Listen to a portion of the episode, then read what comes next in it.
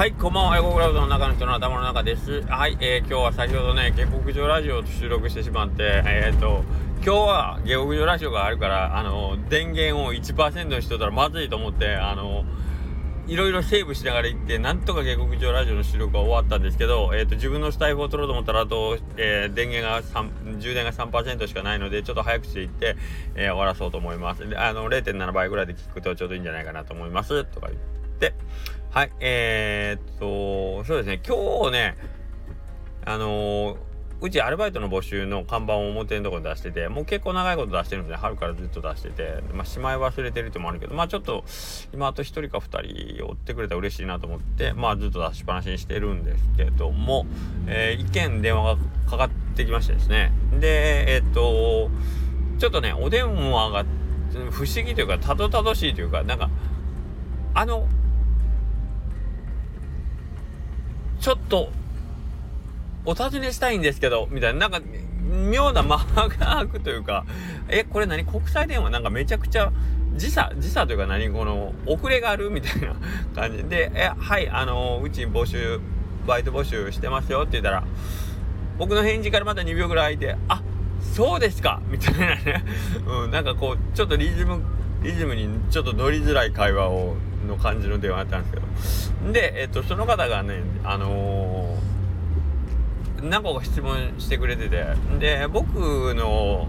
アルバイトさんの面接採用でやっぱり基本的にはお店来てもらってで実際に話して、まあ、その方の雰囲気とかね見てまあ面接したところで全部が分かるわけじゃないしあんまり意味はないかもしれないけどけど電話でのやり取りでまあその実際に面接来る日だけをねちゃちゃっと決めてすぐ終わるんですけどまあ今日は向こうさんの方からいろいろ聞いていただいてですねでその中の1個に「えっ、とうどん屋さんって忙しいですか?」っていう感じだったんですよ。ねこの質問ちょっと困るでしょ。忙しいですか？うーん忙しい忙しいっていうのはそのな何かと比べて忙しいですよね。あの単単品で忙しいってあんまりなさそうな気がするんですでうちもそのずっと当たり前ですけどピークタイムだって多分その大繁盛店から比べたらそんなガモーさんみたいに行列ができるわけでもないしそんな忙しいかって言われたら暇ではないにしても忙しい。うんけどやっぱりお昼の一時はあの追われるますよね自分の作業にお客さんのそのオーダーをこうきちんとこなすためには追われるっていう時間はありますねで午前中はやっぱりその昼のピークタイムに向けて久々にこうあピークタイムに向けてずっと仕込みをね準備を続けていくわけやからどっかに腰掛けておしゃべりする時間とかっていうのは一切ないしみんなずっとひっきりなしにずっと黙々とね作業をこなしてるので。うんその辺を忙しいって言っていいもんかどうかちょっとすごい悩んだんですけどうんけど暇で電話の後にみんなパートさんに聞いてうちの店って忙しいって忙しいわって全員に怒られた。こぎ使いやがってみたいな感じで。怒られた忙しいっしょ兄さん。何言うたんですか。あんただけでしょ暇なんはって言われて。もうなんかちょろっと悪口悪口言われてるやん俺みたいな感じだったんですけど。まあまあ。その電話ではちょっとうまくまあうーんっていう感じだったんですけどけどまあその方がねすごいなんかそれを気にされてて忙しいんだったら私ちょっとなみたいな感じでほんでお仕事の内容ってどうなんですかって言うからまあ一応一通りねお店の中のことはやってもらおうと思ってるのうどん自体は僕は打ちますけどそれ以外のことに関してはまああの掃除まあ皿洗いから始まりレジもやるし調理補助もやるし天ぷらもあげてもらうしとかって言ったらなんかすごいなんかうーんって急になんかこうねあのー、不安になったのがだんだんおとなしくなっていったんですけどでねその電話の感じがお年とかもちょっと分かりづらい僕よと同い年かそれともちょっと上に聞こえるような時もあるしなんかあれ？この人やっぱ若い人か？って思うような時もあるし喋り方も丁寧な感じやからなんか年はいってさ若者みたいな感じではないのなとかっていう雰囲気でなんか全体的に年齢も分かりにくい感じだったので、まあ、どういうそのねあのアルバイトを求めてるかっていうのもちょっと僕は分からなかったんですけどイメージするところではなんかこう今までアルバイトの経験っていうのはほとんどなくてでまあえー、お年になってお子様たちも独立し合ってちょっと時間が空いたんでまあアルバイトでもしようかな初めてのぐらいの感じなんかなと勝手に僕は推測してたりするんですけどどうだったんですかね。うんそうそう。でまあその電話では僕言わなかったですけどなんかこうもし初めてのアルバイトだったとしたらその一番最初にうちのお店に来たことないっんですけど店の前を通って看板を見てバイト募集してるっていうのを見て電話かけてくれたっていうんですけどその看板には電話番号も書いてあるから自分でその横クラウドの連絡先を調べて電話かけてきてくれたと思うんですけどそれってむちゃくちゃ勇気がいることだと思うんですよね。多分。いろいろ考えて考えて初めてのバイトだったとしたらね。うん。だと思うんでそこ多分めっちゃこの人勇気を振り絞ってくれたんやろうな。